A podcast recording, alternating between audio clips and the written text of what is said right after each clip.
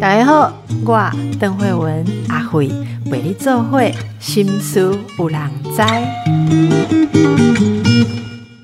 大家好，咱今日来讲远距教学哈，远距教学不是只有诶接上网络、打开电脑而已啊。诶，阿辉接到真济好嘅陪啊！我讲疫情嘅时阵，我真无闲，各式各样的疑难杂症。很感谢听众朋友收听我们的节目之后，跟阿辉说杠起来啊。有一些人说，呃，这个快他快要被远距搞疯了。这当然是比较大的呃学生啦，哈，大学生研究所哈。其实哦，我刚被远距教学做痛苦，我有一刚看了一个朋友伫也咱讲并且吼，脸书顶头呃瞎讲吼。远距上课、视讯上课，上到老师睡着啊！因为阮台湾的朋友大家拢有呃继续在接受继续教育嘛。我叫其实我的朋友在上课的时阵，伊的老师刚困去，结果我的呃留言吼，我讲是多个老师吼，把头讲者，我叫是什么圈内有名的大教授，还是国际吼，那那上课上到困去，我很想知道这个八卦。结果私讯我的朋友回答说我啦。一家去啦，吼，一家去去甲学生上课，家去上啊困去啊，吼。诶，我讲哦，我来你讲安尼，我就安慰，因为我吼，我平常演讲的时阵，啊，徛我会使徛四点钟。我可以四小时演讲哈，阿金曼你会他多电话爱修去本色节，刚才我真的可以讲四个小时，可是视讯演讲四十分钟，我感觉真痛苦，那种痛苦无法度形容，所以阿辉决定讲要请专家来请教，这视讯上课里面其实有很多很多不一样的心理呀啊状况啊在发生。哎，我咱今日请到这个是诶徐山慧。好，徐三慧老师，徐三慧老师，金马西成功大学管理学院，他是体育健康与休闲研究所的老师哦。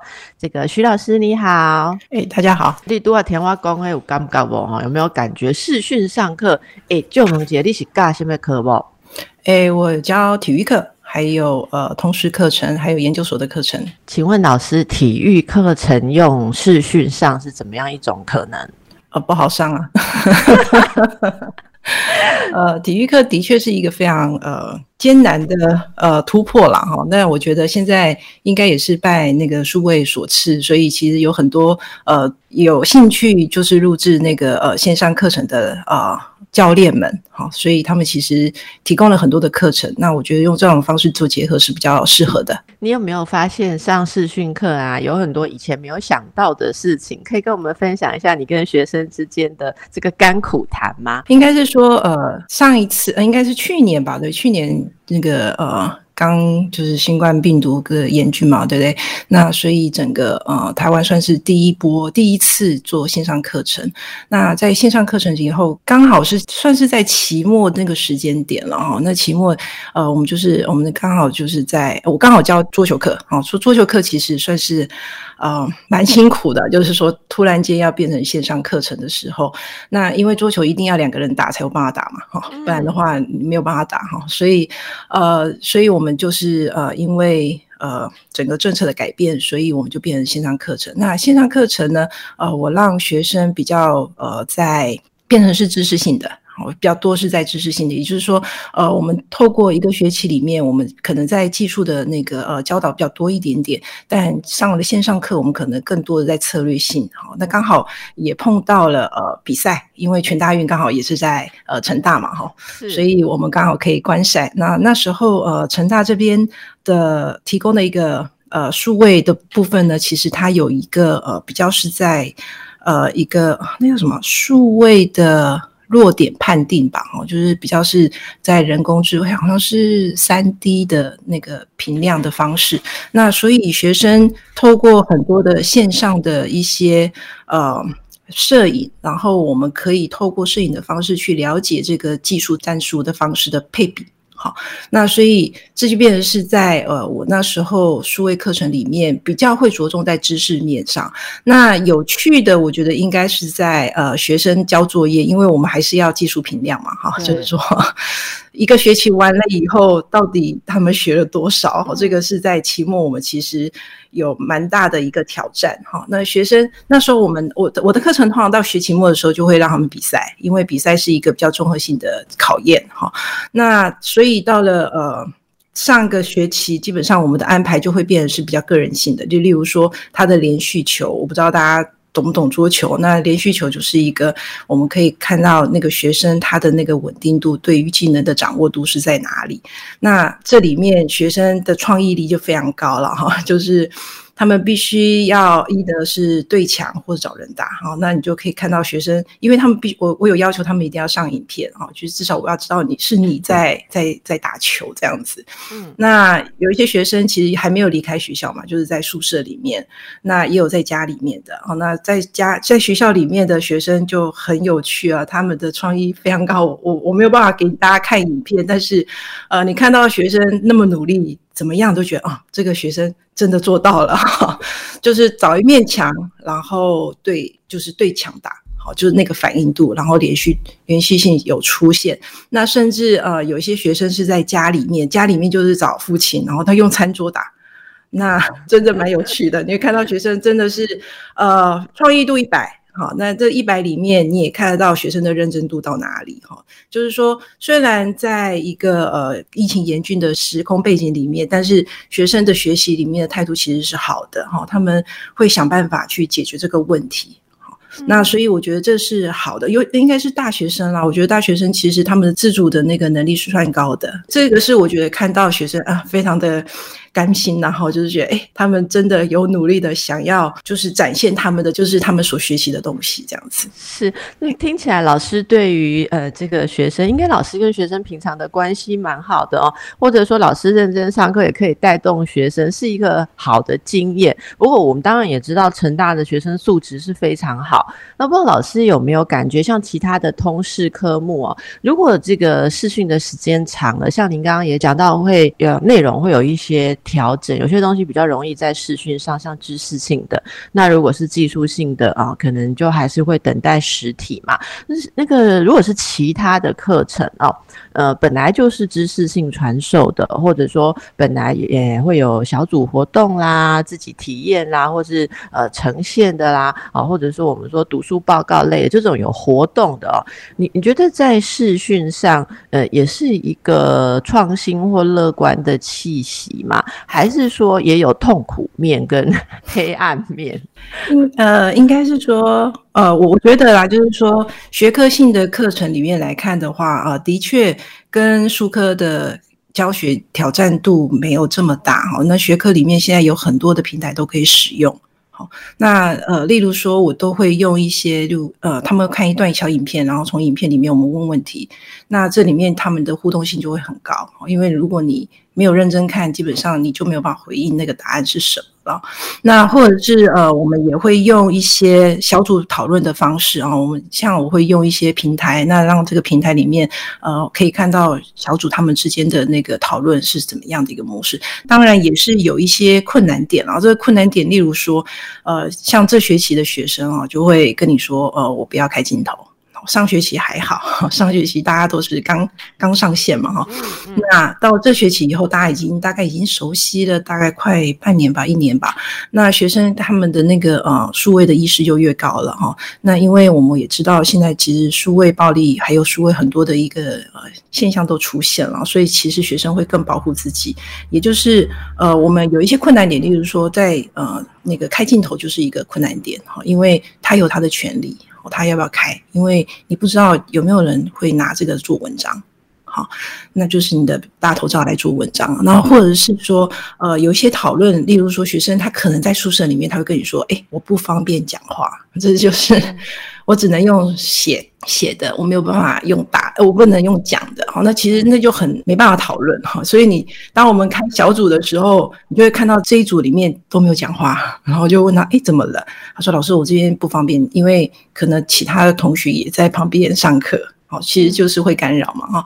那所以这里面有很多的呃困难点，我们要去去调整了哈。那以我的。呃，我觉得我的教学理念里面来看，我觉得我还是会放手让学生自己去挖掘。也就是说，我我认为学生他真的想要学习的话，他就会勇于去展现他自己这件事情。好，他对知识的渴望，我觉得他是他本来在大学里面就应该要有具备这种的能力。好，那所以在很多的讨论里面，他们可以私底下再继续讨论。像我们这学期，呃，我们其实现在学生正在做，就是所谓呃，我让他们做一个。具影响力的专案，好，那这具影响力的专案里面，呃，我们有一百多位学生，但是我们有二十多组，我们不可能在实体上课，也不可能让每一组都上台报告，哈，所以我们就运用了科技，哈，也就是我们就是线上，好，让学生先预录这个十分钟，啊，他们其实已经做了一个月了嘛，这个专案已经做了一个月，那他用预录这十分钟去展现他的报告如何具影响。我让学生去，我会把这些影片全部放在一个平台里面，让他们去评分。好，那所以至少学生他们可以看到更更多组的报告，他的那个专案报告怎么做的。那同时他也可以当成一个评审委员的方式。哈，我觉得这个是数也是拜数位所赐嘛，就是说他让我们更看到更多元的那个计划。那同时也让学生的那个学习也更丰富了一些些。老师，你是不是很会使用这些数位的平台啊、三 C 啊，或是操作录制？因为啊，我们听众朋友也里面也有很多老师，有些可能不是在这个高教的老师，然后也有小学老师哦，甚至其他。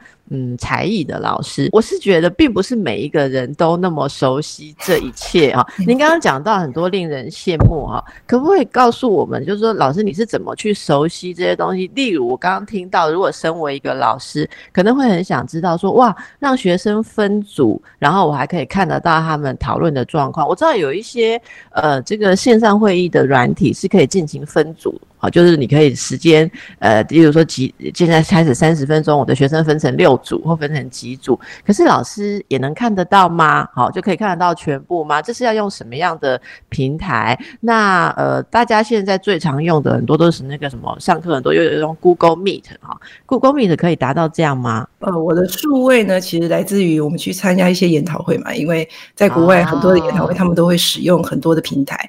那在台湾里面，从一开始的 Zoom，然后到后面其实五花八门啊，例如说 Webex 或是啊 Google Meet。那我们学校用的是那个 Webex。那目前我用起来，我觉得比较习惯是 Webex。那 Google Meet 里面，呃，我也有看到一些研讨会或是一些呃，就是呃会议里面他们用 Google Meet，我觉得他们使用的也很好。有可能是权限的问题了哈，这个权限我们没有买到那个专业版，所以。有很多的功能其实不太能用哦。那 Google Meet 它其实跟 Google 的结合还算是，我觉得算是蛮方便的哦。就是那个方便性，就是中间串流的方便性还蛮高的，我觉得还蛮不错的。所以老师们可能也需要有一些。进修管道哦，学习怎么样可以应应这个数位的时代。那么学生呃，现在的大学生是像自己要拍一段影片展示成果，这些都难不倒他们，是不是？都很这没问题，他们甚至连录 podcast 都没问题。哦，好。那小一点的孩子可以吗？我猜应该没问题，因为现在其实那个人手一机嘛，高中生、国中生，其实他们要拍一个电影，应该是对他们来说应该不会是很大的问题。是老师，那我们如果是这样的情况，可不可以给爸妈一些建议哦？有一些大概呃孩子比较小哦，如果是小学啦哈。呃，孩子可能还没有那么熟悉这些操作的，好，比方说如果中年级以下的小孩，我们看到之前也有新闻说，像是孩子他是跟阿妈在一起，可是。他要操作上课的时候，有遇到一些困难，好，不知道是登录啦，还是网络设定的一些困难，这个阿妈也没办法，哦，尤其是隔代教养，诶，阿妈就这个带着小孩哦去找警察贝贝，哦，就是警察贝贝很暖心，然后在你看那个新闻，真的觉得说那小孩子说。阿妈说她好想上课哦，没有办法上，上快要哭出来。这样，我我真的觉得大家都说什么视讯上课，很多人就会猜什么，哎，呃，学生就是呃怪态百出啦，偷懒啊，哈，什么放一个人头在那里，然后也没有在旁边。可是我几乎问每一个老师，老师都说都还是有非常上心的学生哦。哦，今天访问徐老师也是听到蛮正面的情况。那我想问的是，可不可以给爸妈或者年纪大一点的？像爷爷奶奶们哦，一些建议。如果你看你要帮忙小孩这个呃上视讯，诶，可以怎么样活到老学到老？哦，有老师可以建议我们从什么 开始学习？就是说，呃，我记得我在呃去年的。寒假吧，应该也接了一些那个演讲。那这演讲里面那个受众应该是阿公阿妈辈的，哈，就是年纪比较长的。那所以在运用这些科技对他们来说太难了，所以那时候其实对我来说是一个非常大的 shock。就是说我们在使用这些科技里面来看的话，对我们来说好像很轻松，对不对？但是其实对他们来太难了。例如说那个浏览器。好，他就说什么叫浏览器？好，手机里面的浏览器，他们其实都不了解什么是浏览器。那但你跟他说赖，他知道，就是就变成是，如果是阿公阿妈，其实要让他们来来学习，我觉得真的要 step by step。有一些课程里面，甚至啊，我不知道，应该用 YouTube 的方式可以学习啊。现在其实 YouTube 里面有很多个会介绍说我要怎么去使用这个呃这个软体。好，都有，就是 step step by step 的方式。但是，呃，我现在还在在想，要到底要怎么去告诉阿公？就像我要告诉我妈妈，哈，那个要怎么上那个 Google Meet，哦，都好难。我们现在给他一个 scan，他 scan 下来，他可以直接 pop up 那个软体，好，对他来说是简单的。哦，可是里面的操作可能就没办法所以我我是觉得那个。其实应该要有人，我这又给老师又给了我们一个灵感哦，那个我们应该要来找人来制作这个阿公阿妈 线上会议。诶，懒人包线上会议的这个学习包，然后我觉得其实不不一定是说有那么多的阿公阿妈需要帮助小孩上线啊，可是我觉得会有一种跟上时代的感觉，不会。其实有时候在看小孩自己在呃弄东弄西哦，你如果什么都不懂的话，你不是只有说不了解小孩而已，会觉得好像自己没有办法跟上。现在世界的脉动，我想这是我们很多听众朋友的心情哈。谈到视讯哦，远距教学，其实有很多的细节。刚才在第一段的部分，我们跟成大的许山慧教授啊，呃，聊的是说怎么样运用一些科技的细节啊。然后，其实是老师能够像徐老师这样子这么熟悉的学生是很幸福啦。听起来上您的课是很有趣哈。那有一些东西，嗯，如果本身。可能比较枯燥的老师们，大概要做一点功课，好，老师要做一点功课，所以呃，这个是数位的一个基础。那接下来我也想请教一下老师，我们怎么从呃把这个当做社会现象来看啊？首先就是呃，有很多的人开始注意到这种数位能力的落差，其实是也是呃诶，就是数位学习落差、数位能力落差或者城乡哦资源的落差哦，有没有这种？情况是说，就像他家里面也许网络的环境啊，或者说这些电脑的设备比较不足，应该还是有这样子的孩子嘛。如果我们不只讲大学生的话，还有比较小的孩子，呃，我我们现在怎么来看这个现象？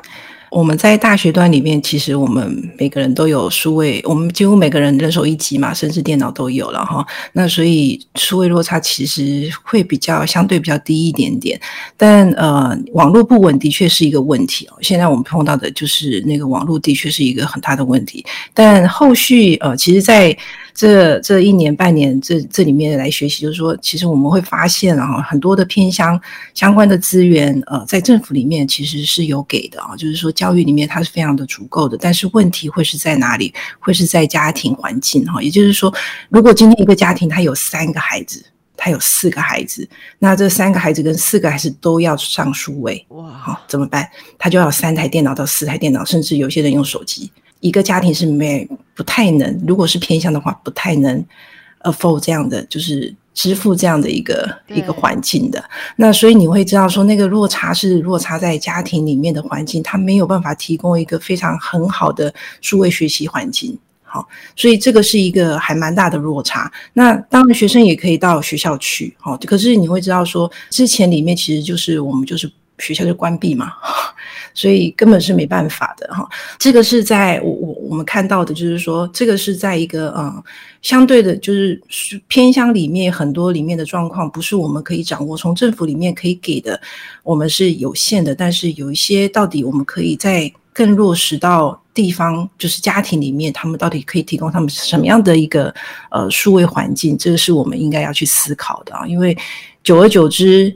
家里也忙，就是父母亲也都在上班，然后也没有这些数位环境，相对的所谓的数位中辍就出现了，就是那个落差就会越来越大。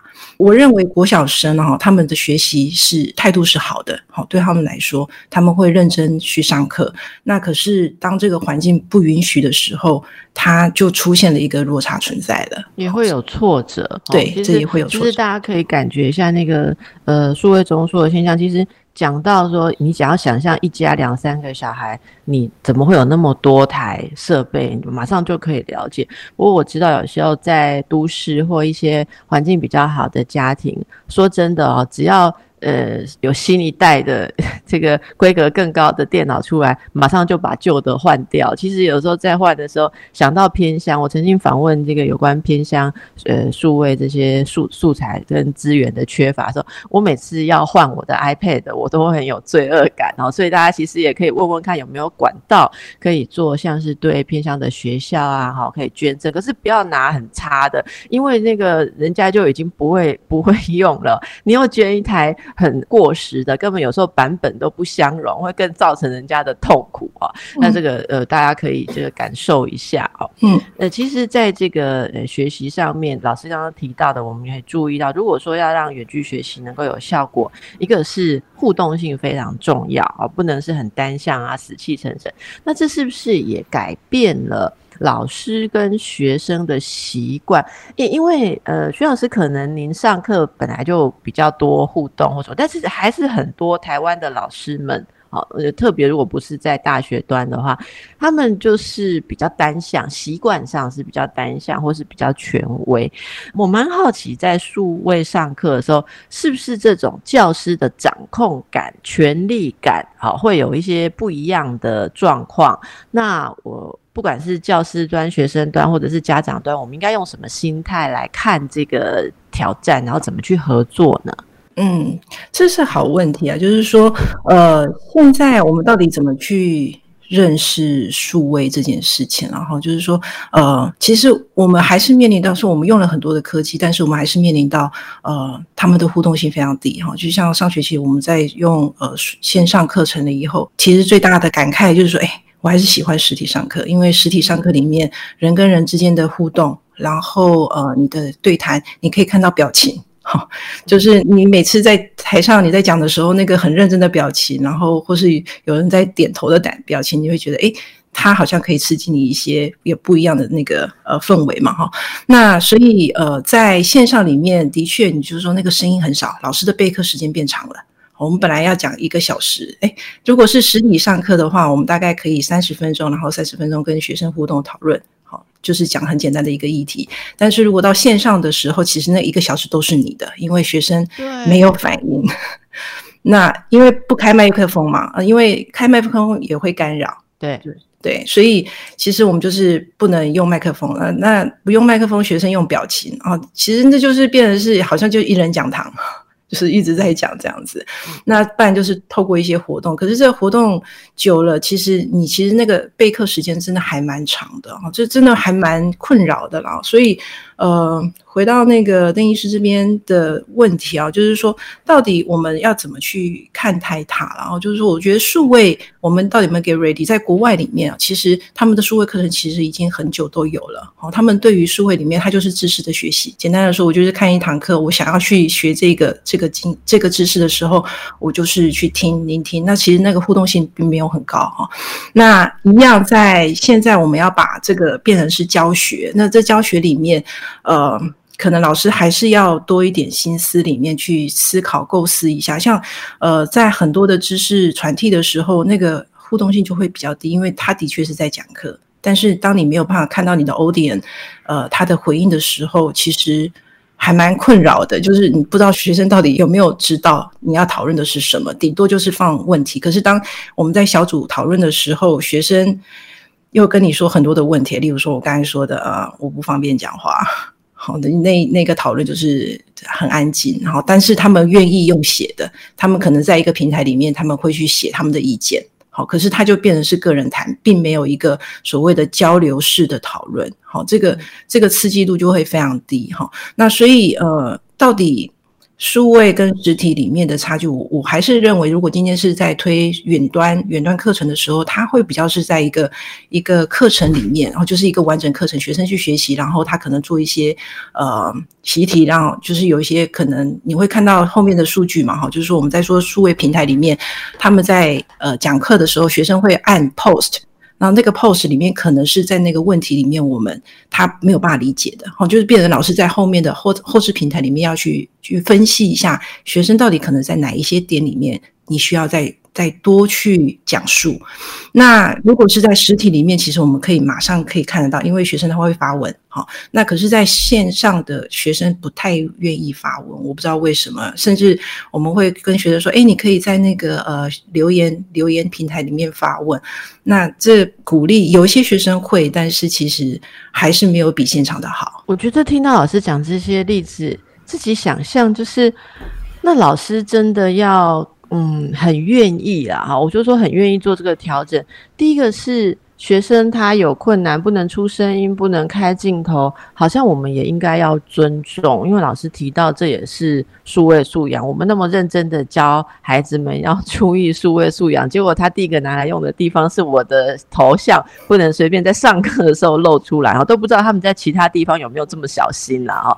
那你又不能不尊重，不尊重又好像不尊重，好像自打嘴巴，哦。那这些状况，呃，如果有一些学生他真的比较疲倦，因为全。全部都是视讯。刚才您提到人际互动少、刺激少，真的很疲倦的时候，有些学生会要求我今天连续六堂课，我真的坐得很不舒服，所以老师我要事后回看。就是可不可以录影起来？我要事后回看。那有有些老师就会说，哎，事后回看，那又牵涉到我的上课的著作版权呐，哈，呃，然后或者是说，呃，这个老师他说，哎，我如果要打字，或者说事后上完课再回复你们 PO 的这些问题，我有额外的课时，那我可不可以就是重新排课？这个呃，上数位的时候，我每学期的进度量，好，应该不用像本来。呃，开学的时候发的课表，实体课表那么多，那这个学校又会觉得说不行，好，那你一定要额外补课，所以很多的这些都牵涉到我们要去思考，不是只有愿不愿意，有时候你多做，学生觉得讨厌啊，有时候你呃学生多做，老师觉得麻烦，好，所以这些东西，老师在上课的时候，如果要持续试训课一段时间，你会不会制作一种，例如说数位上课之规章守则，还是说明先给学生听，例如说有的。老师他会先录一段，好，那是第一次上视讯课的时候就放那一段影片啊，或者影音啊，就说，哎，例如说我们呃规则是什么啊？然后如果断线了要怎么办啊？然后如果你要请假要会看，要事先申请，什么你你有没有这种规则？没有，完全没有，没有哎，我们顶多在演讲的时候会跟大家说不要拍啦，因为那个有著作财产权的问题。可是他们要拍你也没办法。对，如果他们不是用线上录音，而是另外再用一个机器对着荧幕的话，应该是没有任何方式可以阻挡，对不对？没错。那这会影响你上课的内容嘛？例如说，快要发表的文章，不要先拿出来讲啊，或者被怕被剽窃的，你会有这种警觉感吗？呃，会。所以我们通常讲的都是已经发表完的。啊，这也是老师的数位素养哦，老师的数位素养。那所以这个是大家有很多，我们都一起在学习，一直在感受。那呃，其实也很多的公司在上班都是用远距嘛。我们知道有一些公司哦，都是呃很多员工本来就很自由啊，但是我们看到一些资料是说，呃，老师不知道有没有听过，像这个。诶，特斯拉，好，特斯拉这个公司，那他们呃，就是说要求员工要回到办公室去上班了，哦。诶，因为他们的这个主管们已经受够了远距办公的模式。那据说 Apple 苹果公司也宣布，他们原先每周至少两天进办公室就可以哦，可是现在转变为每周要三天。好，诶，一定要到办公室。好，然后诶，又有员工赞成，有员工反对嘛？哈，那诶，还有像美国有一家 Airbnb 啊，它是这种线上的那个住宿，可以去你。可以先去旅游之前就先去订啊住的地方，那么最近他们是反而宣布说要让员工可以永久居家办公啊，所以每个地方有不一样的想法啦。如果不只是学生的话，老师你愿意永久 居家办公吗？呃，我我当然，如果是教学了，我不愿意啊，我还是教学你不愿意，因为你是痛苦端这样教学。对，像对啦，就是像第一次就是上学期面临到这一块没有办法选择啊，到到这学期的确就会有在排课的时候就会做一些考量，就是说，例如说桌球课我就不会开了，我就开健走课，好，那个自主性会比较高一点点。为什么健健走课自主性比较高？一一个人就可以运动啦，像现在。像现在线上的时候，我就会让他们做自主运动，因为我们呃在大学端里面的体育很重要的是希望他们可以培养一个呃比较就是兴趣的运动，好，这个兴趣运动里面它有一个规律性，好，这个是我们期待的，就是你毕业以后，因为体育体育课应该在大学就。大二就结束了嘛，哈，就是这一生的体育课就没了。那你只你要上体育课就是要付费了，哈。那所以我们希望他们可以找到一个自我规律的一个运动，不管你要做瑜伽也好，什么都可以。但是至少你要知道怎么去规划自己的运动，那个处方在哪里。那所以像这个学期的我的调整就会比较是在健走课。那健走课里面刚好就是现在也是疫情线上课嘛，所以对我来说就轻松了，就不会像上学期桌球课这种技能课。来说的一个不太一样，那所以我觉得有一些课程可以上线上课，我觉得这绝对没有问题的。但有一些课程的确，我觉得还是没办法。例如说游泳课，你要如何线上？这知道浴缸吗？浴缸 浴缸没办法游啊，不可能不可能。所以这这的确有点难。那所以我觉得这就是有一些抉择性在老师里面的考量里面来看。如果今天是可以做调整的话，你你可以做一些调整。好，这是这哪一些课程是可以线上？你就是上线上课程，我觉得是没有问题的。对这是教学方面嘛？哈，对。那如果是办公呢？办公里面，呃，像现在哈，我我觉得像我现在会还蛮喜欢的线上会议，因为你就不用跑了。嗯嗯。好，我觉得线上会议里面，你你可以看到，就是是呃，你真的是认真听听一个演讲。好，那个这个演讲里面，你不会因为好像坐的太远太近，然后你你也可以好像跟讲者有比较近的接触。好，因为有时候你今天在一个 conference 里面，它如果很大的话，其实那个 audience 很大，你你没有办法去跟这个讲者互动嘛，哈。那或者是说，现在我跟学生在 meeting 的时候，就是研究生在 meeting 的时候，我们都采线上，我觉得这个一对一的那个那个效果是比较好的，哈。而且你看到那个 PPT 平台就在你面前，不会太远，所以那个共识度还蛮高的，哈。所以它是是有一些选择，是但是。呃，你要说教学，我的确还是认为它不太适合变成是线上，除非是比较是锁定它是远端课程的方式。那如果你说办公，呃，一般我知道说在国外里面，其实他们在很早有没有疫情之前，他们其实有有一些工作就已经是就是可以在居家工作了。哈，那这个居家工作里面是一个趋势。那我觉得在趁这次疫情里面，让台湾的一些企业里面也可以思考这个。这个面向啊，就是说居家办公的可行性在哪里？因为呃，其实，在居家里面办公，我们花的时间更多啊。就像 去年我们一天的课这样上下来，其实你真的从备课，然后准备线上的那个阴影，你其实真的一直在电脑前面在在做事，然后你消耗的电费这些。能量都是自己付，不是公司付。对对对，冷气现在进入夏天，大家就有感觉了哦。所以，我们等一下再来呃，跟大家做多做一些思考，到底这整个线上的趋势代表了什么样的全球文化啊？好，今天我们和成大的这个徐山慧老师哦聊视讯教学的呃一些感受啊，还有呃，当然老师有很多的这个技术跟技巧。进入这样子的时代，包括大人上班工作，很多事情也都在线上做哦。嗯，休息时间我们还在聊，连瑜伽课都有很多线上的哦。那这样子的一个趋势啊，不知道老师怎么看？它反映了什么样的一种走向？例如说，这是人对于自主性的需求开始有共识嘛？好，例如如果说我是在家上班，我可能不用用那么多的时间去聚集在公司里面，可是相对而言，自主性也比较高。好，那这个主管们。以前常常为人所诟病的，就什么用赖控制员工啊，什么九点还在传赖，或九点叫大家起来赖 meeting 一下，晚上哦，晚上九点这样是呃不行的。慢慢大家也会有一些 boundary 哈，一些。界限的一些概念，可是有一些老板，像我刚刚提到，他一定要大家回到办公室，就是他要看到所有的人在他的建筑物里面，他们公司的建筑物里面很努力的工作，他会感受到一种存在感，一种成就感。这种整个社会性的需求是不是在发生一些改变？好，那如果我们用呃，我们更加尊重个体性来理解购买，还是有一些其他我们应该要去思考到的点？我认为在数位里面，它的确就是一直在改变，然后例如说，我们对于以前我们可能像运动来说哈，以前我们可能真的会去买一些课程，就是到那个俱乐部，然后或者是到一些呃相关的像瑜伽啊，或是呃一些课太极拳啊这种课程里面去买课程，然后有一个老师在教你。但现在因为数位的的发达嘛哈，所以现在很多的老师他们都会。